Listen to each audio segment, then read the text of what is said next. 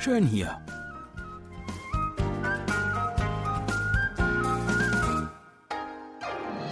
Ausflugstipps für Korea mit Jan Dirks.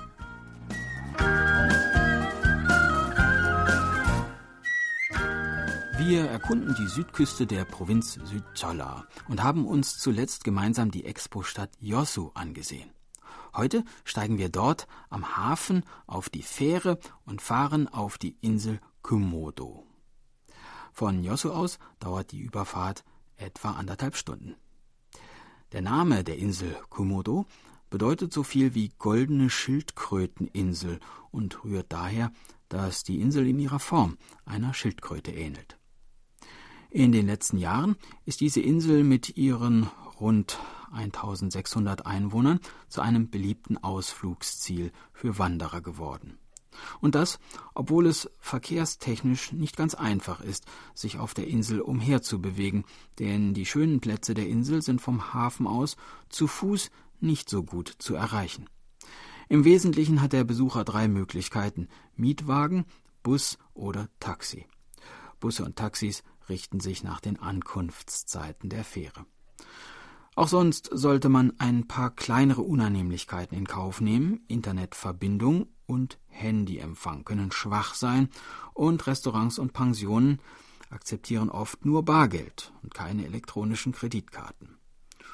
Naja, früher ist man ja auch ganz gut ohne diese Dinge ausgekommen, da sollte es uns für ein oder zwei Tage doch auch gelingen.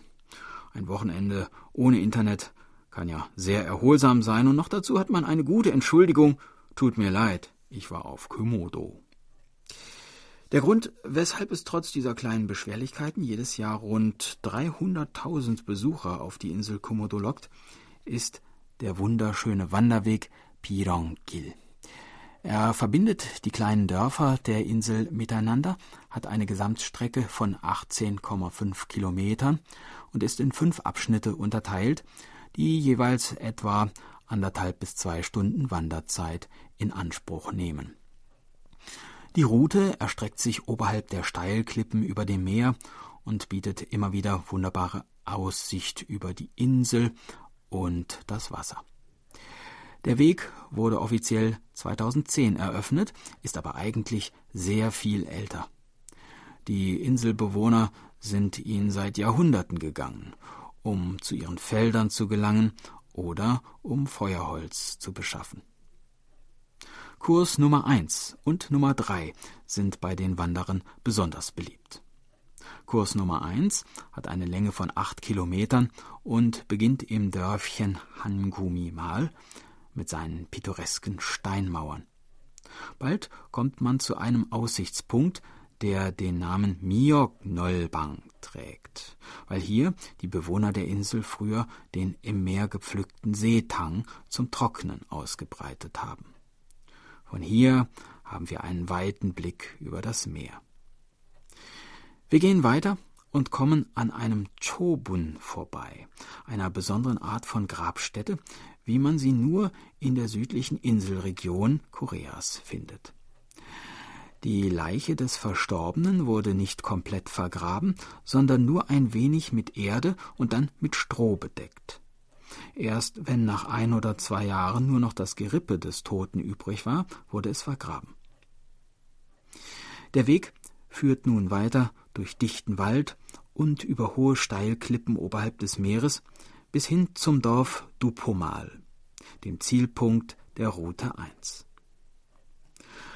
Route 3 hat eine Länge von 3,5 Kilometern und beginnt im Dorf Chikpo.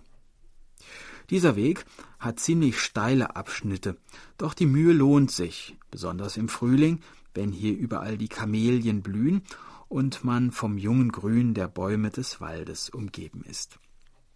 Eine Stelle wird dem Wanderer sicherlich besonders in Erinnerung bleiben.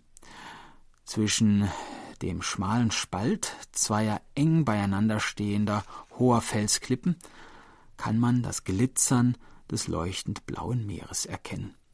Wir erreichen nun den höchsten Aussichtspunkt des gesamten Rundwanderweges, nämlich den Mäbung Jonmangde. Dort drüben, auf der anderen Seite, dort liegt die Insel Naruto.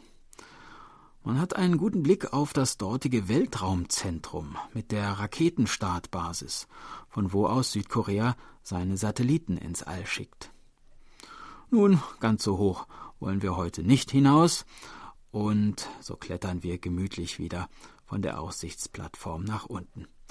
Über eine 42 Meter lange, leicht schaukelnde Hängebrücke, übrigens nicht die erste, die wir im Rahmen unserer Sendereihe überqueren müssen, und deren Boden zudem auch noch teilweise verglast ist, erreichen wir schließlich Haktung, den Zielpunkt unserer Wanderung.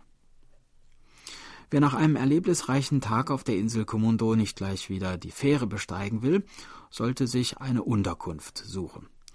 Hotels oder große Ferienzentren gibt es hier nicht. Es empfiehlt sich eine Übernachtung im Minbak, in einem privat vermieteten kleinen Zimmer, meist in Hafen- oder Strandnähe gelegen. Wenn man sich das Zimmer angeschaut, mit dem Besitzer über den Preis verhandelt hat und sich einig geworden ist, und dann gemeinsam beim Abendessen am Tisch sitzt und die frischen Meeresfrüchte genießt, ja, dann kommt man nicht nur der Insel, sondern auch ihren Bewohnern gleich ein ganzes Stück näher. Das war unser Ausflugstipp für heute.